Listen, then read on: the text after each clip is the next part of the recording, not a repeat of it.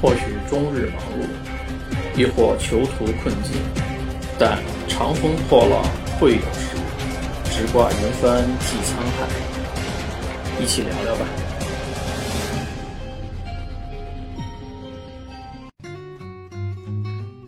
大家好，欢迎大家收听本期的聊聊。本期聊聊来聊一下这个《我的前半生》这部电视剧吧。因为最近，啊，阴差阳错的原因，小追了一下这个《我的前半生》这个电视剧，看了一下，嗯，吸引我能继续看下去的，可能因为看第一集和看第二集就实在没有感觉，觉得这个剧里除了演员的阵容比较强大之外，呃，第一集、第二集里面掏出来这种。用的台词也好，用的这个说明的一些事情也好，觉得太扯了。但是因为看了一下这剧，据说是一书这个同名小说改编之后，我估计这个编剧又胡改了，又开始。因为我也没看过这个书，所以说不太好评价。但是我觉得，就是开头的这个感觉实在让人受不了。呃，可能也是借着艺术这个名头呢，还能持续往下看下去。我差点把这个电视剧看成个喜剧了，搞笑剧或者说是，嗯，看完之看到差不多看到十五集左右，我才觉得这个剧里这些人才开始正常说人话。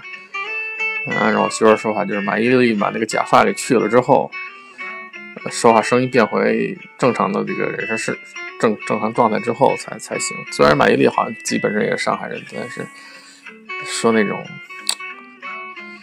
就就那种怎么说呢，就是带上海尾音的那种普通话的那种方式说的时候，觉得很怪异。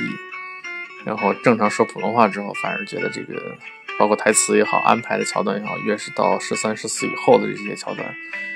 嗯，就开始正常了。另外一个也应该感觉到，在这个电视剧里面的那个人的那个，他以以这个就罗子君这个这个这个。人他自己做这个电视剧的背景的一些心路的阐述、历程的这种阐述、就变化、心态变化这种阐述，那个时候才会觉得稍微正正常真实一点。我不知道是不是因为编剧保持了原著当中这部分的东西。然后就是这个剧里的一些呃演员也好，演员不用说了，这都是很牛的演员了，像马伊琍啊，像袁泉呀，像陈道明啊，嗯。呃，京东啊，甚至于我儿子看，他就第一反应就说：“老谭，老谭又来演这个剧了。”然后搞得笑的。然后倒是这个演这个陈俊生的这个人，呃，怎么说呢？知道他演过几个剧，然后也有些名气，反而相对其他几位来讲，就显得没那么没那么的有名气吧。但是在这里面，他演那个状态让我想起个人，让我想起刘青云来了。呃，声音也好，或形象也好，某种程度上讲，跟陈建斌也有一点，有点像，就是他这个在剧当中这个，呃，不太不温不火的那么一种读读这种台词演技的这种表现吧。觉得这个人可能还会以后继续往大火的方向发展。然后。这个剧里边出彩的，让我突然就看前面十集之前让出彩的，或者说让我觉得以为是个喜剧或者搞笑剧的人，是出现了这个，就是他这个丈母娘，就陈奕迅的丈母娘，就是罗子君他妈，啊，一脸惨白，然后嘴唇就像刚喝完人血似的，每天都是这样的一个扮相出来。然后说的所有话，你你能感觉出这种小市民的这种精明，然后这个爱慕虚荣，这些都能感觉到。但这个人也有他自己的真实的那个比较好的善良的地方，呃，尽管剧里面反应不是太出来，但是细心的话都能感觉到。就这个角色为什么能让我记得这么深？就这个这个演员，我知道也是个老演员，然后他这个把控的火候，演的这个状态。就是第一眼让你看上去，让你就觉得那么的讨厌，然后但是你不得不说他演的非常到位，因为让你讨厌的这个人，然后就会让你想起他的不爽的什么种种地方，然后会联想到你现实生活当中，比如说你碰到过类似这样的人，啊，就是小市民这个阶层的，然后整天为生活奔波，艰苦的很，然后在她的这个早期的生活里，像她这个老公把她给甩了，形成了自己的这个一些人格上的一些问题，然后这样一其实。间接也会影响他们家里的孩子，也就是他所谓的两个女儿嘛，一个是罗子君，一个罗子群，在两个人的这个状态，两个人间的婚姻其实都有问题。为什么说看到第十五集的时候，他会觉得这个剧里说了点正常人话呢？就是这个罗子君和罗子群两个姐妹，在这个，在这个这个这个外滩的河堤边上，两个人说了很多话，就是罗子群他妹妹就是说了一些不敢离婚啊。没有本事啊，然后这个，然后白光虽然很废柴，是个废物，但是也不想分开。然后当初这个这个姐姐的劝什么，后来也能感觉到后悔，但是由于自己也的确没有什么本事，没有更多的生生活的情况，然后还生了个孩子，这怎么养？这都是个问题。啊，就即便就是你看这个剧里面他说这种人话的时候，你能感觉到，就即便你你的生活状态比他好。然后，这个社会当中，比如说不同的这个阶层的人，不同的状态的人，毕竟比即便你跟他不是同一样一个那个生活生活的那个状态当中，你也能感受到他们生那种生活当中的那种无奈，逃不出这种桎梏。就像我这个片头加的那个 Prison Break 的那个乐音乐似的，都困在里头了，就脱不出来。而这个以罗子君这个角色，就是他这个姐姐这个角色，相当于是对他来说是晴空霹雳了。就是原先这个做家庭派的这个主妇的这个这个事情就没了，这种生活的基础一下就消失掉了。只是一次性的给了他车房，法院判孩子给他了，但是后面的生活，你看最后只能先去找这种各种店，比如说小。小的这种杂货店里去打工，然后又到这个稍微大，当然靠了老谭的同志的这个推荐嘛，去了一个大品牌店去卖包包之类的。你就会感觉到，就是他在写写这个人的这个角色的时候，就这个时候才在凸显出这个人在这种环境当中有变化、有抗争、一个忍受的程度，还包括罗子君说了一个最大的问题，就是人的这个耐受程度。我觉得这个作者写这个东西的时候，其实呃。可能有他的阅历在里头啊。另外一个方面，他其实是为什么让让我看到这儿之后，觉得这说的是人话，就开始不像最开始作的那个状态。就是这个阶段开始，真正的这个剧能让我能看下去，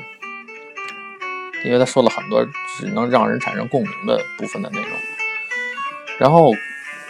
因为可能也是电视剧推广问题啊，最近这个大部分的这个铺天盖地的一些就是阶阶段性的这种媒体啊，都在。说这个电视剧《我的前半生》，还包括像之前像《欢乐颂二》啊等等等等都造势。我发现现在国内这个做这种节目，他们把这种节目一般都叫项目嘛，电视剧都叫项目。做这种项目已经是一个比较成熟的一个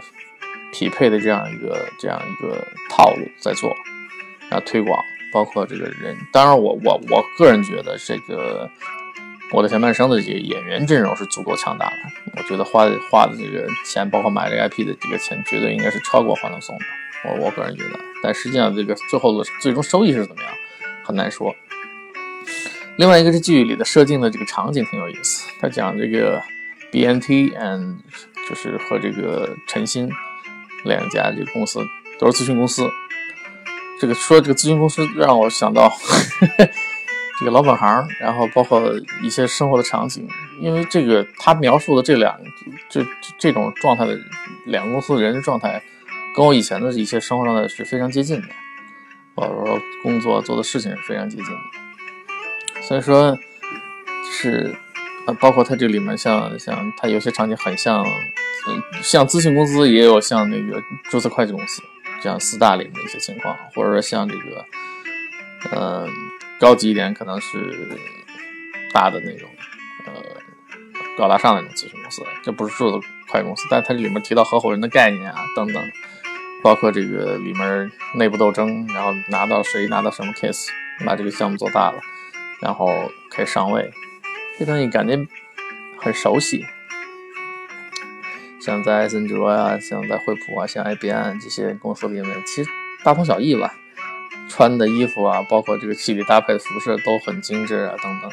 然后形成的这个想法等等，这个这些场景，我觉得也是能让我能还能往下看的这个这个过程啊，有点意思。然后这个有戏剧冲突的一个是像像前面这十几集里面一个有冲突比较看点就是去法院那段，然后那谁罗群最后脱离脱稿自述，这个这样一个情节，然后成功的把这个孩子的抚养权拿到手里。你你觉得就是非常的这个有戏剧性啊？他们一家本来是吵来吵去，但是我觉得这个从编剧或者从从写这书的角度讲，应该先开始不把孩子判给他，他应该输那段，然后再搞回来，再打几轮官司搞回来，这样可能有点戏剧性。我觉得这个这个地方的处理可能有点简单了。从看这个戏剧冲突讲。就一下就他成了成功了，就反过来，然后很难想象他这样一个人，呃，就能这么快翻翻盘回来。另外一个就是觉得这个剧里设定的唐晶的这个角色，好像有点倒贴的这种闺蜜似的。是什么样的朋友能做到这种份上，能贴得这么近，然后恨不得就是给罗家送了一个外卖，开挂了一样。呃，包括最后这个。呃，剧里的像这个唐晶这个角色，为了抢那个艾丹的那个项目，呃，跟这个他这个所谓的男友贺涵老谭同志折腾的这段事情，最后意识到就是自己做的太商业化了之后，太公司化了之后，个人私人那个感情停滞掉了，这也有人感觉出作的这个成分。虽然逻辑上可能某些地方能讲通。但实际上也能侧面解释这个后面的剧情有一种变化嘛，就是老谭跟这个唐金走在一起的概率不是很高吧，对吧？还包括这对这些人里边的这些人的处理态度，像那个两个人的戏剧冲突里面，像这个白光这个角色跟这个罗群的妈妈这个这个冲突的这个角色里边吵架的时候，有一个很经典的一句话，就是。你不是我的妈妈，我又不是你儿子，对吧？你凭什么知道？其实这个是很好理解的一个事情。大部分人可能，包括生活当中很多人吵架也没有意识到这个问题。就是的确是两，虽然婚姻是说号称在中国是两个家家庭的大家族的事情，但实际上还是这两个人生活在一起为最根本的东西。呃，这小夫妻俩两个人，他们其实是核心的解决问题，解决问题或者看待这个问题的这个。最基本的东西，父母那一辈的人插进来之后，往往就把这个水就搅得更浑。然后在双方，在男方也好，在女方也好，他们看对方的父母的时候，除了中国传统的这个所谓孝敬老人的这个方面，我觉得越是往后去，像嗯七零后以后吧，八零后、九零后，甚至零零后，看待这个问题，就是越看越加是应该是看重自我的价值，然后对。老的这种所谓尊重和孝敬的话，我觉得更多是面子上的会做做到，不会从内打内心里就那么的贴近。为什么？因为以小家庭为单元的这种方式情况下，呃，孩子是会对自己的父母觉得能看到自己的父母为自己付出的一些情况，所以说他会对自己的爸爸妈妈会看看得很重。他不像以前这种传统中国大家族，比如说宗族里面这个长辈的这种这种严肃的性格什么等等，而。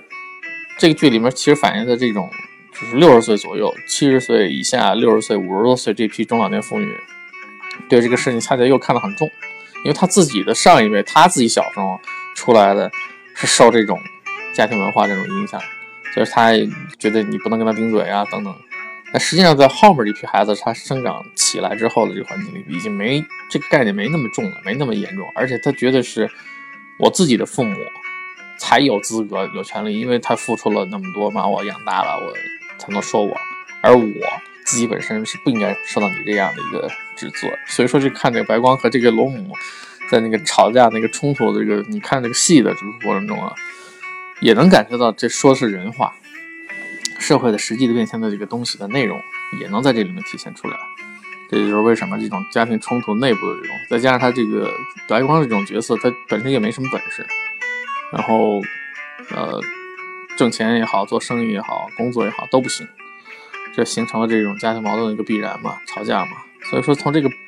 表面上的这个问题，可以看到一个更深层的问题。为什么中国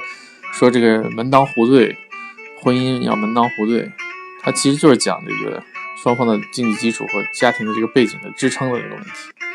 包括这个陈俊生和这个罗罗子君，他这俩最后崩了的这个里面，也有一定的这个原因在里头。就是陈俊生的父母是是知识分子嘛，呃，教育各种方面，在这个剧里有提。专门提，尤其法庭上专门说抗辩的时候，律师专门说这个问题。然后罗子君这边呢，就相当于是年轻美貌嘛，啊，就靠靠上这个陈俊生。这种情况在当今这个社会里，并不是说少，就是或者说罕见，肯定是有一部分这样的群体的。但实际上，他他这个由于不门当户对，双方那个家庭那个差距还是很大，导致这最终这个结果形成大矛盾的时候，你可以看到这个。上来这个罗母就是要揍那个陈俊生，陈俊生做这个事情受不了，呃，然后然后去对他这种婚外情的这种东西，包括现在好像说这个网上这个新闻里面专门说这个演小三儿的这个就是陈月演的这个角色玲玲被大家骂骂到微博关闭了，我觉得这也很夸张啊，我觉得没必要大家为这个事儿争得很厉害，包括像之前像那个说那个陈赫他那个事情，就跑跑男里面的陈赫那个事情，说那谁谁小三儿。争了他老婆分开了。其实我觉得，在这个这个，如果你看看电视剧、看美剧也看的比较多的话，你会看见这个，就是婚姻这双方的这个问题，包括这个呃离开了或者结合着西方这种以小家庭为主的这种社会环境里头，不是大家族居多的这种环境下，你会发现这个过不下去就两个人会分开，然后包括家里孩子也能比较接受这个环境的这个事实。不会那么的争吵，或者说针对谁谁谁是小三这个问题打闹半天，好像谁陪伴了谁怎么怎么样。然后在这个中国式社会里面，其实这是万万不可容忍的。但实际上，如果是真的是婚姻当中这个过错方，就故意的那个男的是或者是女的，你故意的是，比如说是搞第三者，当然是要道德上谴责痛恨，对吧？你这男的太花了，怎么样？但如果是真的双方就是没有感情。到一定程度，他已经互相不能吸引对方了。就早期我说那个问题嘛，就是门当不能门当户对，然后产生了很多这种共同语言上的差异，最后他这个闹僵起来，结果分开了。这应该算是一个很正常的一个理解情况。我觉得社会的一个进步和和正常的一个标准的话，就是双方如果真的是感情破裂，然后也没有什么太多的共同语言，最后分开了，呃。像比如说有玲玲这种角色出现了，或者等等等等，或者说不是说男方的这种出轨，或者说女方的这种出轨，他最后他觉得女另外一个男的更优秀，他愿意跟那个男的在一起，然后不愿意跟他原先这个老公在一起。这应该是一个社会的一个应该容忍度越来越高，然后体现这个社会文明程度高的一种表现，而不是说一味的上去打小三儿。这里面中国这里面还有一个特别逗的一个呃语境环境，他认为这个。打小三儿一定是就觉得这个女的才是打小三儿，骂的都狠。然后女的戴绿帽子，给男的老公戴绿帽子，比如说，这个是戏谑的成分来说了，就变成就像郭德纲说的有些相声里面一样，这个就不认为是小三儿，然后也不引起大家的那个痛感。但是反正只要是女的第三者插足，插了一个家庭，你不想想这个打小三儿打小三儿，你们家那男的要是一点事儿没有，没一点问题都没有，他能插得进去吗？对吧？双方家庭都很正常健全的话，也不可能产生这种家庭破裂、带小三儿或者说是给人戴绿帽子这种情况。所以说，这个剧里边反映的这些点，呃，包括这个人物的这种处理，都挺有意思的。还有一个就是像他们那种吵架，呃，我又绕回去说到这个这个白框里，因为我觉得这个戏剧冲突挺有意思，能看到挺挺好玩的。就是冲突呢，有有的冲突就是。你如果能征服到对方，比如说对方是小市民啊，他他就接受那种金钱的这种这种层面的这种能力的理解，就是他们这种老大妈六六十多岁这种老大妈，他就他就接受精神层面。你要是足够强，比如像贺涵这样，那你就干脆拿钱把他搞晕、砸晕，对吧？你要是没这个经济实力，要不然你口舌如簧，你能把他骗开心；要么还有一种最好用最保险的方式，你干脆就不搭理他。你就不理他，他爱怎么吵怎么吵，都爱怎么说怎么说，爱怎么闹怎么闹，你就不理，这也是一种方法。我觉得这在某些这个这种这种社会沟通的这个这个成本当中，也是也是存在这种问题的。它不光是这种呃年龄差距之间的人争论，甚至于平辈的人当中也存在这种问题。还有那种碰见那种拍马屁的，对吧？有的拍领导拍的很好，你如果心情当中看不起这个事情，你又做不到去拍马屁，那你干脆就先做好自己本职的工作，然后寻更好的环境或者更好的工作条件。你要是能跳槽就跳槽呗，对吧？然后也用不着特意去拍某个领导的马屁。其实这个马屁被拍马屁的人一般都还是比较能受用的，我觉得是这样。尽管嘴上不说，或者说长期表演上不说，这就是为什么像和珅拍这种乾隆这种拍的这种拍的出奇的这种情况下，也能千古一帝的这种情况下，他也能活得很滋润。他就是虽然知道和珅不是好东西，但是他还享受这个过程。一样，人和人将心比心嘛。这都是可以理解的，好吧？本期的聊聊就聊了一下这个我的前半生这个电视剧，然后也算是蹭热点了吧。谢谢大家，下次再说。